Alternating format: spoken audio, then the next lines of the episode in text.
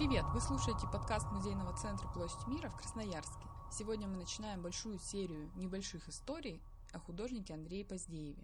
Это знаменитый красноярский художник, музей занимается изучением его творчества последние пару лет. Короткие лекции о разных картинах, смыслах, судьбах, сюжетах и многом другом прочитает искусствовед Андрей Сокульский. Это наш сотрудник, который не очень любит, чтобы его называли искусствоведом. Но именно он является одним из авторов альбома Андрей Поздеев из музейных собраний – и его статьи вы можете найти на сайте музея или в наших социальных сетях, где он рассказывает, например, о тайне Красного дома с картин художника, или комментирует изнанки картин, или рассказывает о военных работах Поздеева. Кстати, один из предыдущих выпусков подкаста посвящен рассказу о двухгодичной подготовке альбома художника. Его делал Андрей с другой нашей сотрудницей Раисой Савонченко. Вы можете послушать о подделках, сложных счастливых находках и картине стоимостью миллион рублей. Ну а сейчас Андрей расскажет о шедевре Поздеева, картине «Чаша». Сейчас я постараюсь э, коротко рассказать о главном произведении художника Андрея Поздеева, о живописной работе «Чаша», написанной в 1989 году это работа, которая принадлежит вдове художника и находится в нашем музее, чем мы очень гордимся. Размер работы 280 на 280 сантиметров. Известно, что а, данной работе предшествовало создание семи других холстов такого же размера, которые были уничтожены художником. Вот эта работа, к счастью, сохранилась, вероятно, потому что он, в ней художник добился того, к чему стремился. Уникальность этой работы, на мой взгляд, э, находится в многослойности ее художественного образа. Саму работу можно сравнить с кристаллом, в котором преломляются различные грани искусства Поздеева, его предшественников, в том числе целый ряд сюжетов из новозаветной христианской иконографии, посвященной жизни Иисуса Христа и его окружения. Собственно, название чаша соотносится в данном случае не только с с центральным элементом изображения, с черным сосудом, в котором плавает несколько окружностей, сколько с произведением в целом. Можно сказать, что сама работа является чашей, поскольку ее художественный образ а, вбирает в себя многообразие тем, сюжетов, смыслов и так далее. По сути дела, это такая точка, в которой сходятся все дороги художника Поздеева. Это такой перекресток с огромным количеством дорог. Интересно, что многослойность, многозначность, многоликость данного произведения достигается посредством очень простого, на первый взгляд, художественного языка. Я думаю, многие из вас слышали критику в адрес вот подобных работ Поздеева, которые, казалось бы, каждый может повторить, написать что-то подобное. На самом деле это все не так просто. Дело в том, что Андрей Поздеев долго шел вот к такому художественному языку, предельно условному, но при этом максимально емкому. И можно констатировать, что ни до, ни после этой работы Поздеев не создал ничего соотносимого с чашей по объемности, по глубине, по красоте, звучанию и значений. А в этом смысле данная работа является, говоря латинскими словами, magnum opus, главным трудом жизни художника, великим делом, великим деянием. А с точки зрения отечественного искусства последней четверти – 20 века, можно говорить, что это совершенно точно шедевр да, отечественного изобретательного искусства. Так уж получилось, что советская живопись, Советский Союз вдруг разродился на исходе своей жизни вот таким вот необыкновенно емким художественным высказыванием.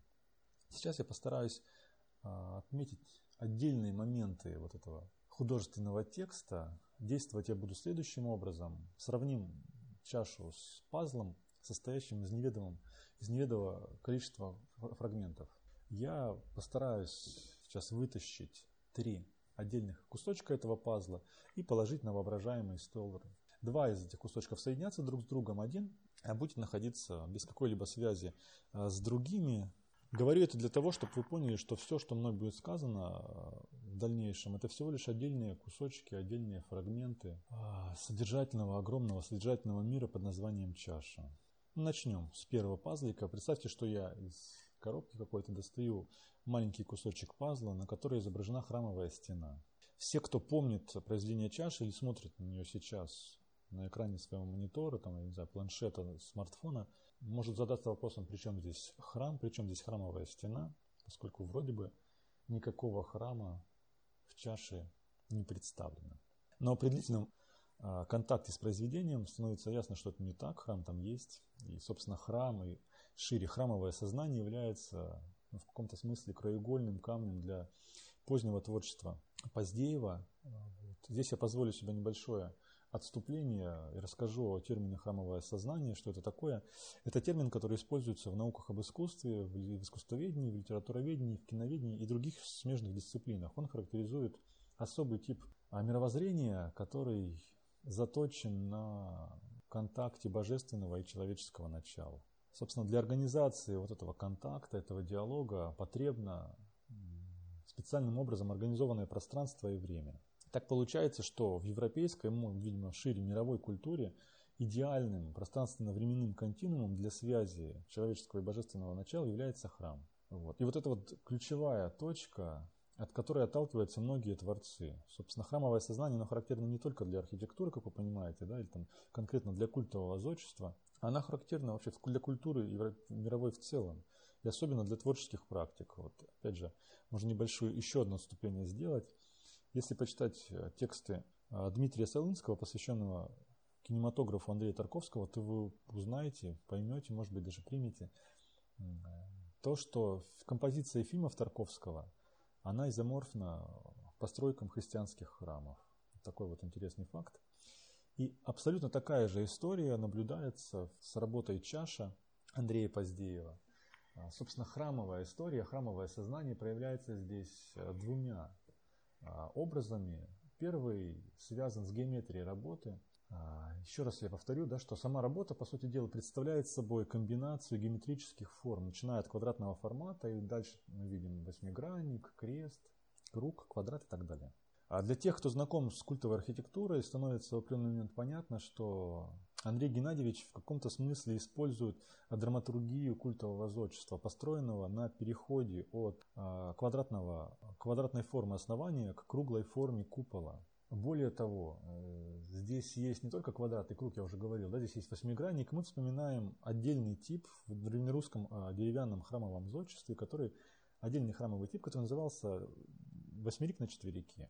Восьмерик на четверике это не что иное, как а, такое построение храма, где при переходе от квадрата основания кругу купола есть промежуточная форма в виде восьмигранника. Вот, она и есть этот восьмерик. И вот этот восьмерик или восьмигранник мы наблюдаем в работе чаши. То есть за счет этого выстраивается движение от квадрата основания через промежуточную форму э, восьмигранника а, к круглой форме э, вот, божественной. Да, здесь две разных семантики. Квадрат соотносится с человеческим, с земным – Круг соотносится с божественным и небесным. А восьмигранник это вот такая промежуточная форма между человеком и Богом. А с другой стороны, да, здесь можно сказать, что в случае вот такого восприятия данной работы, работа сама предлагает зрителю точку зрения человека, который как будто бы находится в храме и смотрит э, со стороны а, от а, пола, от пространства Земли в сторону купола.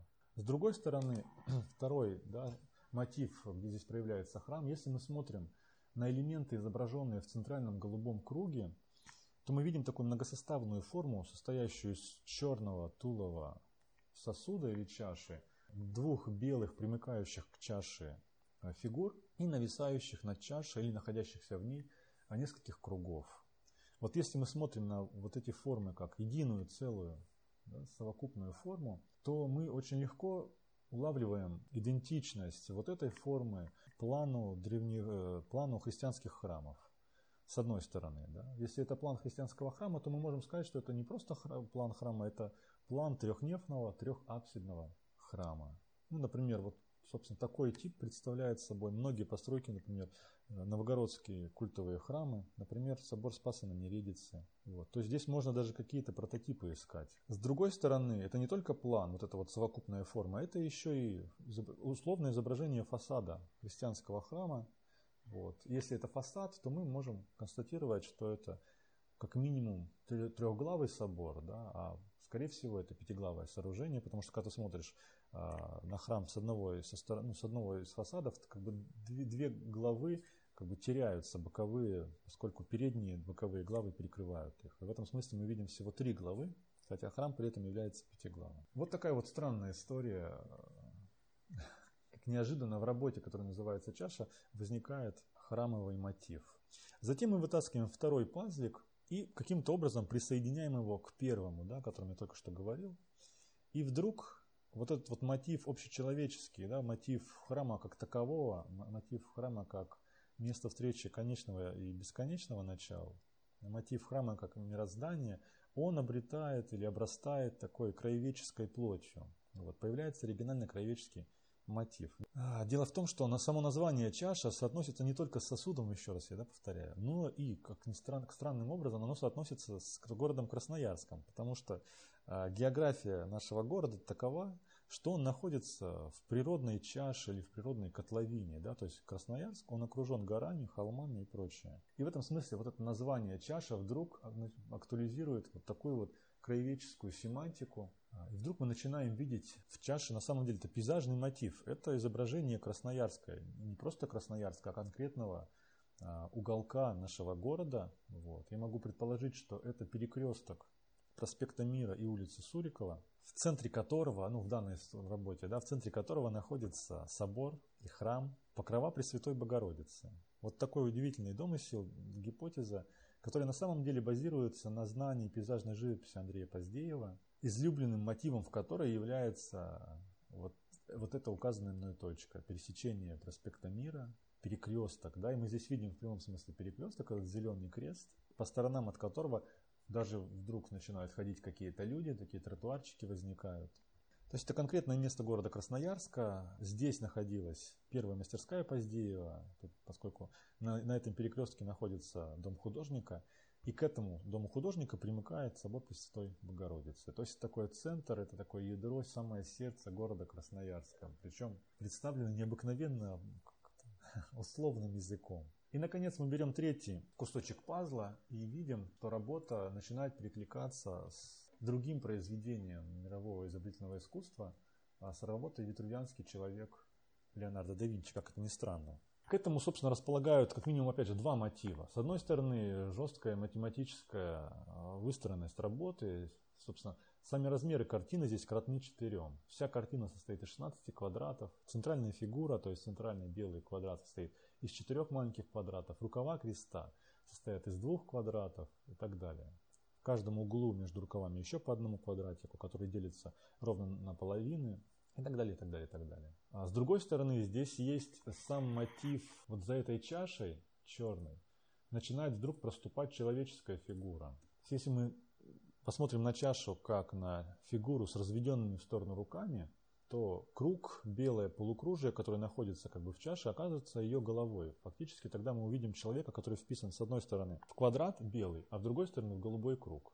Именно это представляет собой работа «Витрувианский человек». То есть я напомню, что Леонардо да Винчи примерно там, в 1490-92 годах создал иллюстрацию для книги римского архитектора античного Витрувия. То есть вот эта иллюстрация была посвящена так называемым каноническим пропорциям человеческого тела. Одна из книг Витрувия была посвящена вычленению вот этих пропорций исключительно для того, чтобы потом использовать их при строительстве соразмерной человеческому телу архитектуры. И Витру, Леонардо предложил, ну, сделал некую, он был не первым да, в итальянском искусстве, кто сделал иллюстрацию к витрувианским текстом, но тем не менее это стало самой такой знаковой иллюстрацией, потому что она выходит за пределы иллюстративности как таковой и является уже интерпретацией на самом деле. Вот в витрувианском человеке Леонардо мы что видим? Мы видим две наложенные друг на друга обнаженных мужских фигуры. Одна фигура с разведенными в сторону руками и ногами, она вписана а, в окружность. И вторая фигура с разведенными руками и сведенными вместе ногами, она вписана в квадрат.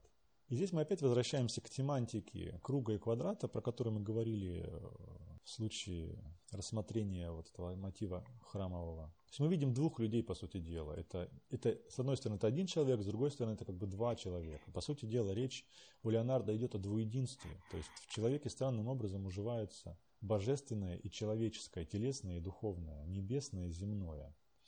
И важно, тут можно еще дополнить, что Тут как бы два вот таких вот, да, две фигуры, и у них у каждой свой собственный центр. Центром фигуры, вписанной в окружность, является пупок, а центром фигуры, вписанной в квадрат, являются половые органы. Вот. И это лишний раз дополняет, работает на вот это вот двуединство человека. То есть это подкрепляет семантику круга и квадрата на самом деле, поскольку центр в районе гениталий – это акцентирование всех плотских, всех а, плотских а, мотивов, э, человеческих желаний, соблазнов и так далее.